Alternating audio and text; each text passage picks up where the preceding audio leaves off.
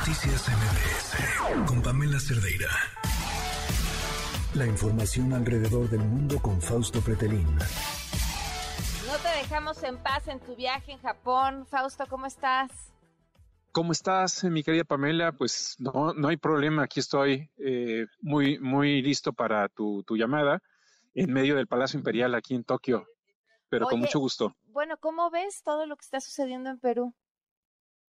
Mira, es una desgracia, no es eh, sorpresivo. Pedro Castillo eh, llegó a la presidencia de una manera muy, pues muy particular, Pamela, es decir, llega en donde la gente, los peruanos, la mayoría, la mitad, eh, estaba cansada ya de la clase política. Ese rayo corruptor que se llama, que se llama Odebrecht, eh, la constructora brasileña, pues tiró a varios presidentes. Inclusive Alan García se suicidó. El momento en el que la policía entraba a su casa a capturarlo, Pedro, Pablo Kuczynski, un personaje, pues eh, al parecer limpio, también cae por Odebrecht. Y entonces, eh, pues no, sorprende, pero lo que sí sorprende son las últimas horas, Pamela, es decir, estas broncas que tenía Castillo frente al Congreso, frente a la justicia, eh, lo que generó es que se fue quedando solo paulatinamente a lo largo eh, del tiempo, de estos, eh, de estos últimos meses, y él, él escapa hacia adelante, es decir, eh, trata de suspender prácticamente la constitución, cerrar el Congreso y gobernar a punta de pistola, hay que decirlo de esa manera, emulando a lo peor, a lo peor que fue eh, Alberto Fujimori. La diferencia es que Fujimori tenía el apoyo total de la población, mientras Pedro Castillo prácticamente ni el 25% lo apoyaba. Entonces, para Perú, ¿cuál es tu punto de vista de lo que pueda venir en los próximos días?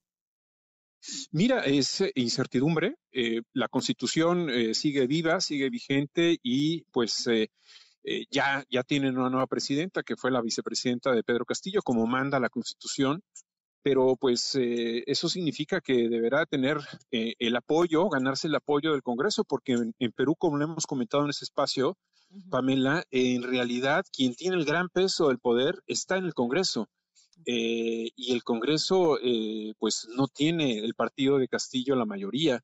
En ese sentido, que eso fue el gran error de Castillo, el querer eh, gobernar sin consensos y sobre todo repitió lo que otros presidentes, es decir, uh -huh. eh, familiares de él y él mismo, eh, pues es, son investigados por temas de corrupción, que eso es el elemento fundamental legal por el cual eh, entró en una crisis. Entonces, pues yo te diría que la nueva presidenta tendrá que primero buscar consensos dentro del Congreso y a partir de ahí pues ir corrigiendo los pasos totalmente erróneos que dio Pedro Castillo, porque también hay que decirlo, Pedro Castillo nunca fue un personaje preparado para gobernar, fue un personaje de circunstancias cuyo presidente del partido era eh, el que iba, el que quería ser el presidente, sin embargo tenía pues eh, pendientes con la justicia y por eso no cumplía con la ley para ser presidente. Eh, ¿Qué, qué, qué nos, siempre te pregunto esto, Fausto. Eh, bueno, uno, ¿cómo ves la respuesta del presidente Andrés Manuel López Obrador? La reacción. He leído desde, desde aquí, desde Japón, eh, la reacción del presidente. Eh, primero, eh, debería de tener calma porque eh, extenderle la mano al, al, al, señor Pedro Castillo, pues es muy peligroso, le transfiere cierta mala imagen.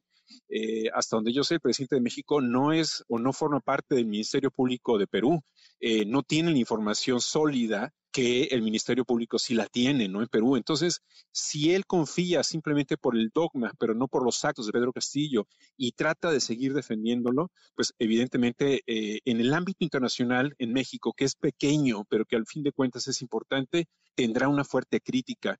Ya la debería de tener el propio canciller eh, Marcelo Ebrard, que he leído sus tweets eh, muy dubitativo, obviamente siguiendo los pasos del presidente López Obrador, pero él tiene dos, eh, dos personalidades en este momento, también es precandidato de Morena, y en ese sentido, así como abrazó a Evo Morales, abrazó a un personaje que violó la constitución allá en Bolivia, eh, si abraza también a Pedro Castillo, pues estaría abrazando a un tirano que quiso eh, aplicar un autogolpe de Estado en su país para quedarse en el poder. Claro. Pues Fausto, como siempre, muchísimas gracias por tomarnos la llamada, por ponernos en contexto de lo que está pasando en Perú y sigamos hablando. Muy buenas tardes, para no días para ti. Muy, todavía. Muy buenos días, buenas noches para allá y ya nos vemos allá el lunes en México. Va, que estés bien. Buen viaje. Noticias MBS